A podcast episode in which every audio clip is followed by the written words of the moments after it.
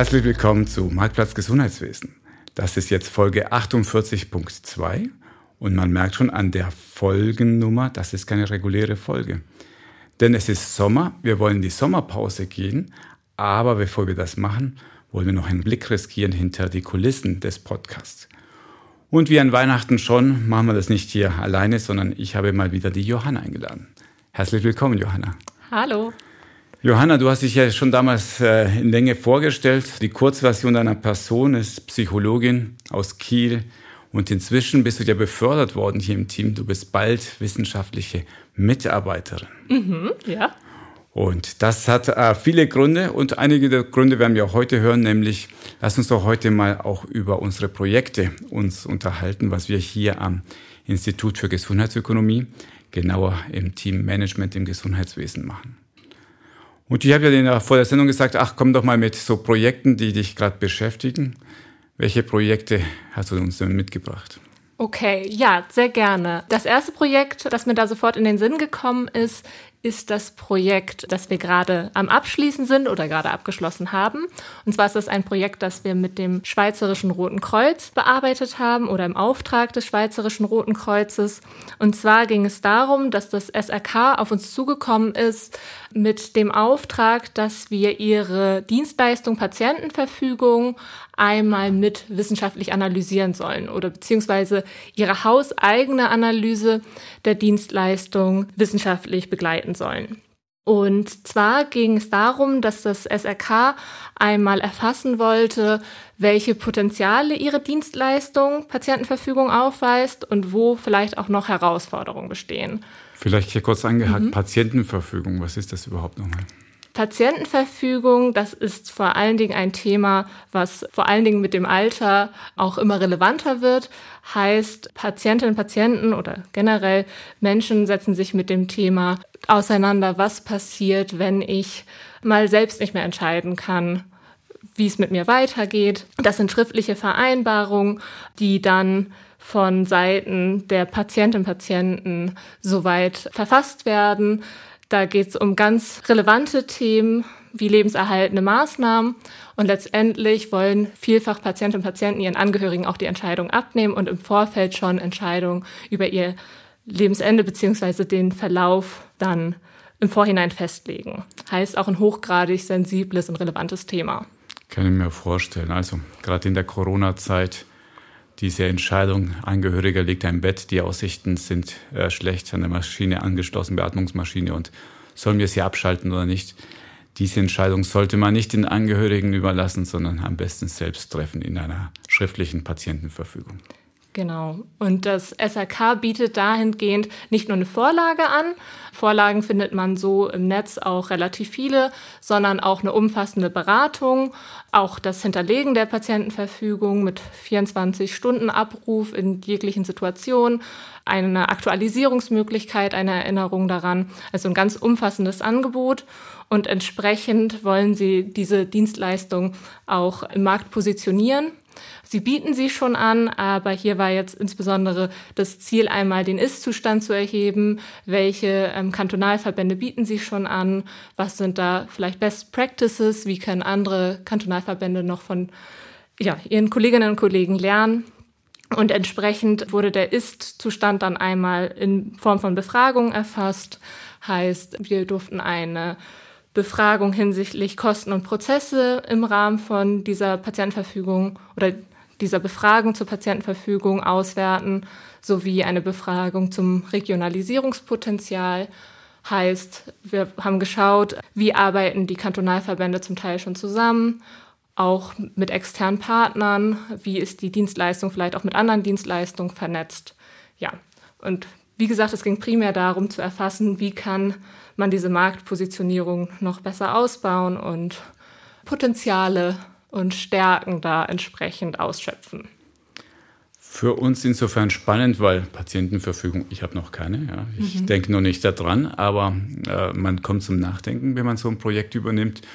Und für mich das Spannende ist, auf einmal, es gibt auch eine betriebswirtschaftliche Perspektive darauf. Ist eine ganz reguläre Dienstleistung, halt heikles Thema, klar. Aber auch die muss ja von Menschen erbracht werden. Da entstehen Kosten, da sind Prozesse involviert. Da muss man erfahren, wer möchte es überhaupt kaufen, zu welchem Preis. Eigentlich lauter betriebswirtschaftliche Fragen, wo wir helfen konnten. Und was nimmst du mit aus dem Projekt? Ja, eigentlich hast du es jetzt auch gerade schon angesprochen. Das ist ja, wie gesagt, eine Dienstleistung, die angeboten wird, wo Menschen dahinter arbeiten, auch wenn es jetzt eine Non-Profit-Organisation ist, die dann entsprechend auch nicht profitorientiert wirtschaftet, muss ja dennoch geschaut werden, dass das Ganze auch kostendeckend ist. Auch das SRK hat dann natürlich das Interesse daran, sich zu positionieren, das auch zu verkaufen. Ist auch entgeltlich. Ja, und entsprechend wollen sie natürlich auch sich nach außen hin darstellen und abheben und dann entsprechend, ähm, ja, dass das Ganze auch eine Relevanz hat und der Preis auch entsprechend gerechtfertigt ist. Statistisch gesehen bist du noch weit weg davon, dass es für dich trifft. Aber hast du da, bist du zum Nachdenken gekommen bei dem Thema? Ja, definitiv auch dahingehend, dass ich das mal mit meinen Eltern anschauen wollte weil letztendlich möchte ich dann entsprechend auch eher weniger entscheiden und schon gerne im Vorhinein wissen, äh, was dann auf deren Seite gewünscht wäre. Also es ist auf jeden Fall ein Thema, was zum Nachdenken anregt.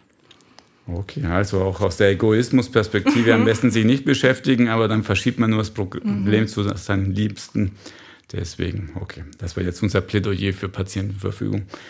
Aber es soll nicht so traurig weitergehen. Wir haben auch hübschere, nein, nicht hübschere, wir haben auch Projekte zu anderen spannenden Themen. Was hast du noch erlebt in den letzten Monaten? Ja, ich habe ein äh, Projekt begleitet, da sind wir jetzt auch gerade am Abschluss. Und das ist für mich dahingehend auch besonders spannend, weil ich letztes Jahr, als ich im Februar gestartet bin am WIC, am Winterthur Institut für Gesundheitsökonomie, da war das mein erstes Projekt, wo ich auch von Anfang an eigentlich mit einsteigen konnte. Und das ist das Projekt, das habe ich in der letzten Winterfolge auch schon angerissen, das wir gemeinsam mit der EQUAM Stiftung machen zum Thema Patient Reported Outcome Measures, also kurz PROMS in der Grundversorgung. Das heißt, ich hatte schon erzählt im Dezember, dass wir damals einen Pilot vorbereitet haben, ein Pilotprojekt, das wir in zwei Hausarztpraxen starten wollten. Und das konnten wir jetzt soweit vorantreiben und auch abschließen. Und jetzt sind wir da auch in den Endzügen.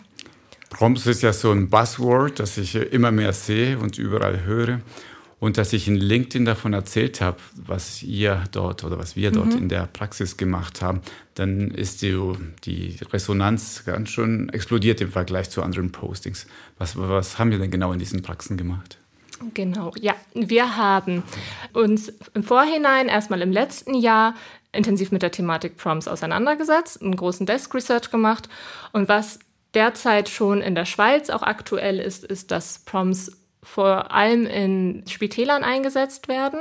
Zum Beispiel das Unispital Basel ist da Vorreiter. Wir haben dann aber, wie gesagt, mit der EQUAM-Stiftung entschieden, das in die Grundversorgung hineinzubringen. Was sich auch anbietet, die EQUAM-Stiftung ist eine Stiftung, die sich für Qualitätskontrolle und Qualitätssicherung in der ambulanten medizinischen Versorgung einsetzt. Und wir haben uns dann für ein bestehendes PROM-Instrument oder Pro-Instrument entschieden, und zwar den VR12. Das ist eine lizenzfreie Version des SF12. Das heißt, für Kenner, die sich mit der Thematik Prompts auseinandersetzen, ist das ein ganz etabliertes Instrument. Erfasst die psychische und physische Lebensqualität aus Patientenperspektive. Das heißt, es sind zwölf Fragen, wo Patienten jeweils einschätzen können, auf welcher Stufe sie sich beispielsweise dann einschätzen. Und diesen Fragebogen haben wir dann in die Grundversorgung gebracht. Das heißt, wir haben zwei Pilotpraxen rekrutiert, die sich freiwillig gemeldet haben, dass sie Interesse daran haben, das Ganze zu testen. Und dann sind wir in den Pilot gegangen für mindestens sechs Wochen. Ich meine, beide Praxen haben ungefähr acht Wochen teilgenommen, also zwei Monate.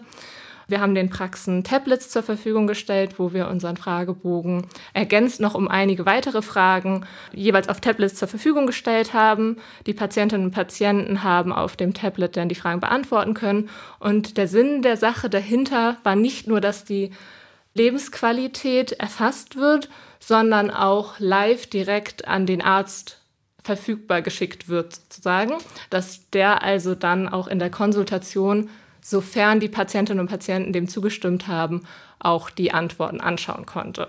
Machen wir das mal ganz plastisch. Mhm. Ich bin mhm. da in der Praxis, ich, da komme ich ein Tablet vor mir hingestellt und sage, füll mal aus. Mhm. Was sind das für Art von Fragen? Wie nutzt der Arzt, die Ärztin sie später?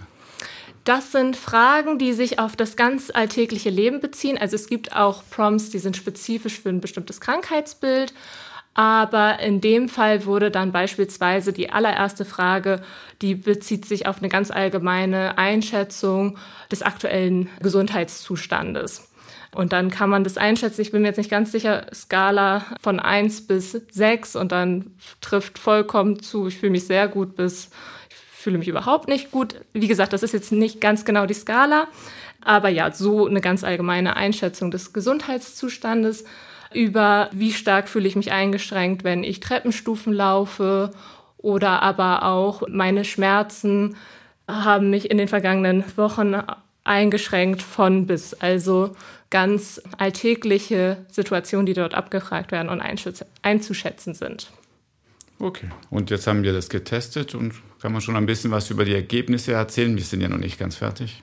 Ja, also Ergebnisse dahingehend, also Erstmal vielleicht, der Sinn der Befragung war ja zum einen zu testen oder zu schauen, wie es ist, meinetwegen auch die Lebensqualität der Patientinnen ausgeprägt. Aber primär war es für die Equam Stiftung natürlich interessant erstmal, und das war auch der Fokus, den wir gelegt haben, war mehr interessant auch, ob das Produkt, was wir entwickelt haben, also der Fragebogen, wie wir ihn ausgewählt haben, die Umsetzung mit dem Tablet und das Heranziehen während der Konsultation. Das war eigentlich der Hauptfokus, den wir gelegt haben hat das, was wir uns überlegt haben, auch Nutzen für die Ärzte und Ärztinnen gebracht und natürlich auch für die Patientinnen und Patienten.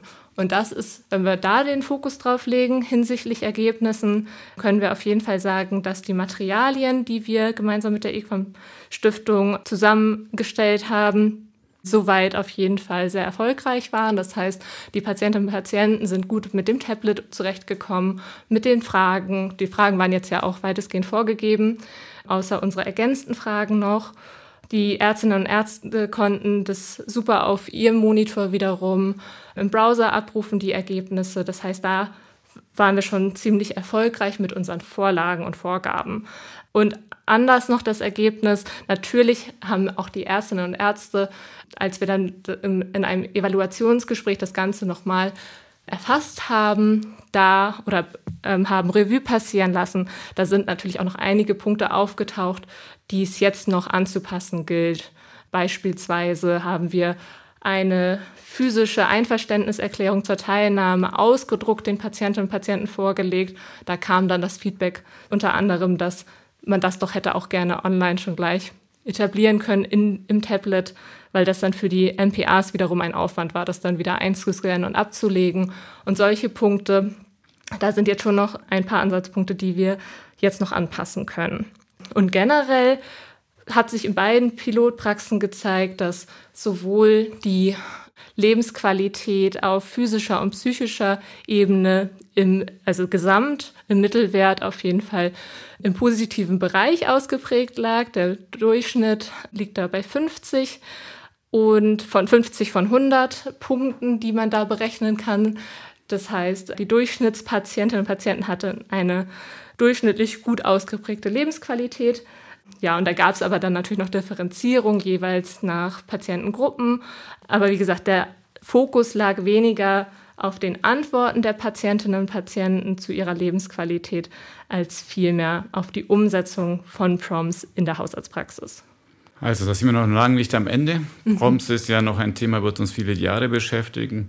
Es sind ja noch viele weitere Fragen, die in der tatsächlich, wenn man das umsetzt, noch kommen, weg von der Literatur und hin zu, wir messen tatsächlich in der Praxis, wie zum Beispiel die Einbettung des Ganzen, wie viel Zeit kostet das, wie wird das Ganze, kann man das entgelten, ist das irgendwie abrechenbar? Also viele, viele Fragen, die jetzt so trivial wirken, aber entscheidend sind, wenn man tatsächlich will, dass das weggeht aus dem Experimentierlabor und hin zu der Praxis. Also dann begleitet uns noch das Thema ein Weilchen. Ja. Ich hätte noch gerne ein drittes Projekt von dir. Was ist denn das dritte, was dich in den letzten Wochen, Monaten beschäftigt hat? Das ist derzeit ein Projekt, wo wir auch mittendrin sind. Ich habe jetzt ja von zwei Projekten berichtet, wo eins schon abgeschlossen ist und ein anderes gerade abgeschlossen wird. Und das dritte ist das KMSK-Projekt, wenn ich das so zusammenfasse kurz. KMSK. Ähm, genau. KMSK ist der Förderverein für Kinder mit seltenen Krankheiten. Und kurz ist es hier im Wording einfach immer das KMSK-Projekt. Da steckt aber ganz, ganz viel dahinter, weil eigentlich ist es das Projekt für die KMSK-Informationsplattform für neu betroffene Familien von Kindern mit seltenen Krankheiten. So, ein ganz schön langer Titel.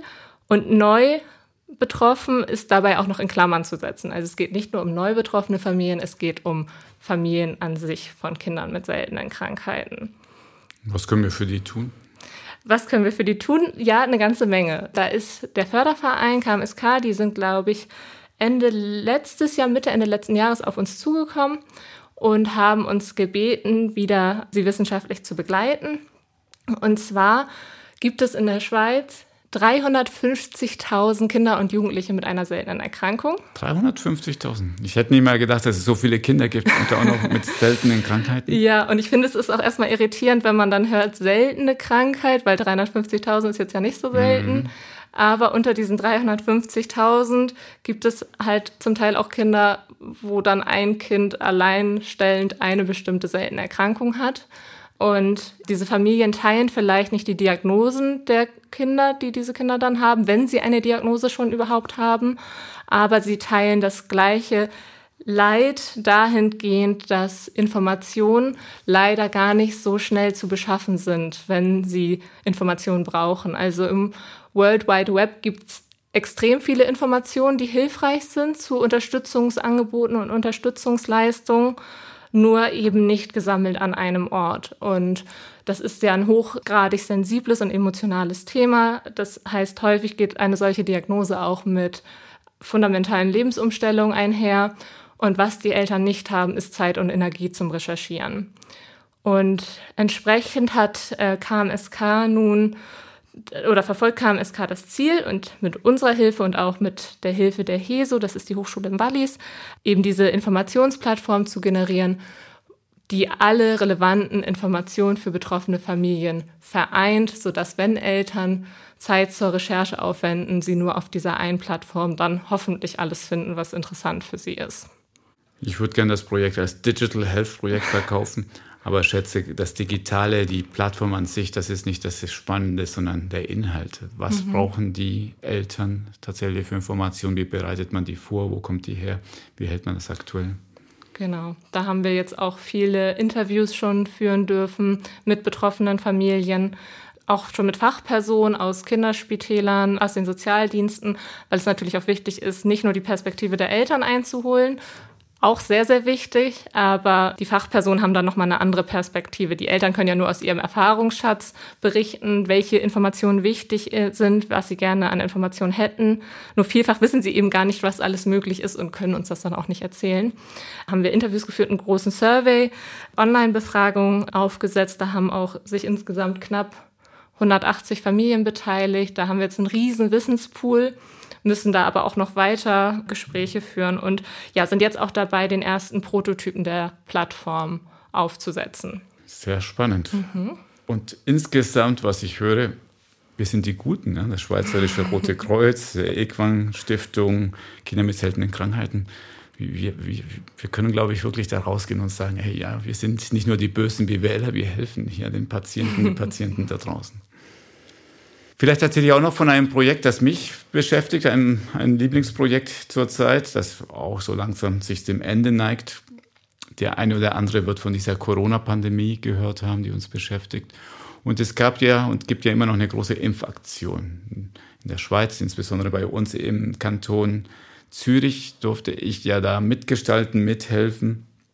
Ganz am Anfang des Jahres, nach unserer Weihnachts- Folge, da ging es ja darum, uh, wo sollen die Impfzentren stehen, wer soll die überhaupt ausführen, wer hat die Kompetenz, so ein Impfzentrum in kürzester Zeit aus dem Boden zu stampfen.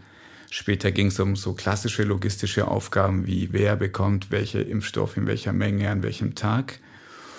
Und schlussendlich, das, was uns jetzt so die letzten Wochen beschäftigt hat, ist so die Feinheit, die Optimierung. Und zwar zweierlei, was Florian Liberatore vor allem vorantreibt, ist äh, das Thema Zufriedenheit der Mitarbeiter, der Impflinge, also diesen Service-Aspekt von so einem Impfzentrum. Und was mich sehr stark beschäftigt hat, und ich wollte dieses neue Spielzeug unbedingt da auch ausprobieren, war eine Simulation eines Impfzentrums. Das heißt, was wir gemacht haben unter deiner Federführung ist, wir haben uns ein paar Studentinnen geschnappt und Studenten sind da einen Tag hingegangen und haben mal ganz fleißig gemessen. Was passiert in so einem Impfzentrum? Wie lang dauert so eine Impfung? Jeder einzelne Schritt wurde da genauer erfasst. Und da hatten wir da äh, einige tausend Datenpunkte. Die haben wir dann in den Computer gefüttert in eine sogenannte diskrete, ereignisorientierte Simulation. Also letztendlich kennt man bestimmt aus dem Fernsehen. Man hat ein virtuelles Impfzentrum, wo ich jetzt auf Knopfdruck Impflinge, virtuelle kleine Männchen da durchlaufen lassen kann und dann mit verschiedenen Parametern rumspielen. Was passiert, wenn eine Koje auf einmal zugeht? Was passiert, wenn die Leute, aus welchen Gründen auch immer, heute überraschend häufig absagen oder viel zu früh kommen? Ja, Leute sind nervös und sind schon mal eine Stunde vor ihrem Impftermin da. Ja, und lauter so Parameter, die man setzen kann und dann einfach mal 100 Tage, 1000 Tage, spielt keine Rolle, durchsimulieren und dann vor allem die Prozesse und die Prozesskennzahlen analysieren. Wie lange dauert das Ganze? Ähm, wie ist die Auslastung der Mitarbeitenden? Wo entstehen Flaschenhälse? Ja, das haben wir hier mit dem Institut für angewandte Simulation in der Partnerschaft gemacht sind noch nicht ganz fertig, aber jetzt schon kann ich da sehr viele spannende Experimente herumlaufen lassen. Und ja, es erinnert mich an meine alte Zeit als Wirtschaftsingenieur, wo wir das noch in der Industrie gemacht haben. Warum nicht auch mal im Gesundheitswesen? So viel vielleicht zu unseren Aktivitäten hier, ähm, inhaltliche Aktivitäten am Institut. Lass uns noch mal ein bisschen kurz hier über den Podcast an sich reflektieren. Ja, also, seit unserer Weihnachtsfolge, was da passiert ist, neu und aufregend, wie alles, was wir machen, ist diese neue Podcast-Reihe, die wir mit Patrick Betz gestartet haben. Also wenn das hier live geht, sind da schon zwei Folgen wahrscheinlich schon online gegangen. Und dort haben wir halt beschlossen, das Thema Lean mal so in den Vordergrund zu rücken. Und die Idee von Patrick, die auf der, der kam mit der Idee auf mich zu und sagt, lass uns doch mal jede Menge Tools schnappen immer einen Experten, ein Tool und dann machen wir eine Aufnahme dazu. Das war so das, was passiert ist. Ansonsten Folgen, die mir in Erinnerung geblieben sind. Also wir sind international geworden. Äh, wir haben eine wahnsinnige internationale Folge aus Deutschland gemacht, hier mit Dr. Alice Martin zum Thema Online-Hautarzt. Hast du das schon mal ausprobiert, so ein Online-Hautarzt? Nee, aber finde ich echt sehr spannend. Also ich fand, sie hat das auch sehr äh, spannend erzählt und dass ich dann dachte, ja, wow, das kann ich mir für die Zukunft dann auch mal vorstellen. Das stimmt. Also ich habe das auch für meine Familie gleich getestet bei einer Kleinigkeit. Du sagst, bevor ich da zum Arzt gehe, mache ich das doch gleich nicht in Deutschland, sondern ich war hier beim anderen Anbieter in der Schweiz. Ja, und das eigentlich ist auch, also ich muss sagen, diese Digital Health Erfahrung war auch sehr positiv. Also man ist Selbstzahler, ja, das ist so, aber das war jeden Franken wert, muss ich sagen. Das ging schnell und innerhalb von Stunden hatte ich eine Antwort und konnte das Kind beruhigen. Also von dem her, wir predigen nicht nur Digital Health, wir leben es auch manchmal selbst. Und eine letzte Neuheit, die wir hatten, oder zumindest kommt nicht so häufig vor, war eine Folge auf Englisch mit Luisa Dobre von Comet Health. Kannst du dich noch an die Folge etwas erinnern? Ja, da ist mir ganz besonders äh, in Erinnerung geblieben, dass sie sozusagen ein WhatsApp für Spitäler in ihrem Startup entwickelt hat, dass da die Kommunikation unter der Ärzteschaft, Pflegeschaft und so weiter wesentlich vereinfacht und auch jetzt schon ziemlich, würde ich sagen, in den Spitälern, die es nutzen, auch wie eine Bombe eingeschlagen ist, weil es ja die Kommunikation so viel leichter macht. Und wenn das bei dir hängen geblieben ist, dann hat sie schon einen guten Job gemacht als Digital Health Startup, ja, schon das Produkt platziert und dass sie erfolgreich ist. Also perfekt gemacht. Also Luisa, was mir besonders gefallen hat, war dieses Thema Storytelling. Also dass sie hat einfach über sich erzählt, kleine Geschichte. Und dann merkt man auch viele Begriffe, die wir benutzen hier, so Krankenhausinformationssystem. Äh, wie sagt man nochmal das auf Englisch? Ja, wir sind so mit KISS so drin. Ähm, nicht immer ganz trivial, aber auch die Folge kam sehr gut an. Ja, und dann natürlich hier den Blick noch in die Kennzahlen. Was waren die beliebtesten Folgen seit Weihnachten? Was ist neu dazugekommen? Machen wir hier Platz 3 bis 1. Also tatsächlich Platz 3 ist Alice Martin, äh Martin gewesen mit ihrer Online-Hautpraxis. Also Das Thema Digital Health scheint hier sehr beliebt zu sein. Und sie hat natürlich auch Werbung bei sich gemacht in Deutschland, großer Markt, den erschließen wir so langsam. Hm. Die zweite Folge, das war eine, auch eine Spezialfolge mit Stefan Lienhardt, also das Thema Digital Health. Da hatten wir mhm. unsere Jubiläumsfolge, QA, mhm. also Fragen gestellt. Fand ich persönlich auch sehr schön, weil endlich mal auch was zurückkam vom Publikum, von den Zuhörern. Sonst sendet man und kommt selten was zurück. Jetzt haben wir das Publikum aufgefordert und es kamen erstaunlich viele Fragen. Das fand ich sehr schön. Ja, und das Letzte, das ist nicht die große Überraschung, das habe ich schon einmal oder zweimal angedeutet. Hier tatsächlich die Folge 38 mit Patrick Betz zum Thema Verschlusssache Lean. Was ich daraus mitnehme, wir brauchen so Clickbait-Überschriften. Ja. Verschlusssache Lean, das klingt doch nach mehr. Die schmutzigen Geheimnisse von Lean Healthcare. Ja, das ist immer noch die beliebteste Folge, die wir dort hatten. Jetzt machen wir erstmal Sommerpause. Das heißt, am 1. September geht es weiter. Womit geht es weiter? Mit Christian Baum. Ah, Christian Baum. Das ist auch eine sehr schöne Sendung geworden. Also in Reihe der Lean-Reihe mit Patrick Betz. Kenne ich schon auch seit Ewigkeiten. Uh, Lean Healthcare hat er auch mitgebracht aus der SBB, also aus einer ganz anderen Branche und wendet das jetzt an im Spital Biel als Lean Verantwortlicher dort. Also auf die Sendung kann man sich auf jeden Fall freuen. Wenn die Sendung live geht im September, wo sind wir dann? In Berlin hoffentlich. Und zwar zur Studienreise. Studienreise. Also mit den Studenten wollen wir ja verschiedenste Gesundheitssysteme kennenlernen. Und auch hier werden wir sehr exotisch. Fahren mal in dieses Deutschland und schauen uns an, was das deutsche Gesundheitswesen so drauf hat. Ja. ja auch eine deiner vielen Aufgaben, nämlich der Tourguide mhm. zu spielen. Ja, also, ja. Vielen Dank jetzt schon für die Organisation. Der Dank hört gar nicht auf, weil uns hat die letzten Wochen auch puh, einiges beschäftigt. Unter anderem werden wir das Thema Digital Health weiter vorantreiben. Da kommt hier auch unter Zusammenarbeit mit Sina, die soll auch hier mal lobend erwähnt werden. Da kommt unser neuester ZHW Digital Health Lab Day Report. Also es ist eine Veranstaltung erstmal am 16. September, aber am gleichen Tag bringen wir unseren neuesten Report zu dem Thema, wo steht es eigentlich mit der Digitalisierung und wie steht es vor allem bei uns hier in der Schweiz und wohin geht die Reise. Da kann man auch gespannt sein auf die Ergebnisse. Also wenn ihr es noch nicht getan habt, geht auf die ZHW-Seite oder googelt Digital Health Lab Day, 16.09., der Werbeblock hier, wird online stattfinden und auch äh, hybrid, also online. Was ist deine Einschätzung, Johanna? Können wir wirklich da 300 Leute vor Ort haben im September? Also die Hoffnung stirbt ja bekanntlich zuletzt. Ja, so nach derzeitiger Planung sieht das hoffentlich ganz gut aus. Und wie gesagt, du hast ja gesagt, es gibt die Hybridveranstaltung. Also freuen wir uns natürlich auch über Online-Teilnehmende. Ich möchte mal wieder ja, mit einem Bierchen in der Hand ja, mit echten Menschen sprechen. Mal gucken. Wir sind ja noch zuversichtlich. Ja, und was dich noch so wochenlang beschäftigt hat, ist unser neuestes Baby, das erst im Oktober rauskommt, so voraussichtlich. Du weißt, was ich andeute hier. Ja. Nämlich? Nämlich das Buch New Healthcare Management, die sieben Erfolgskonzepte für das Gesundheitswesen.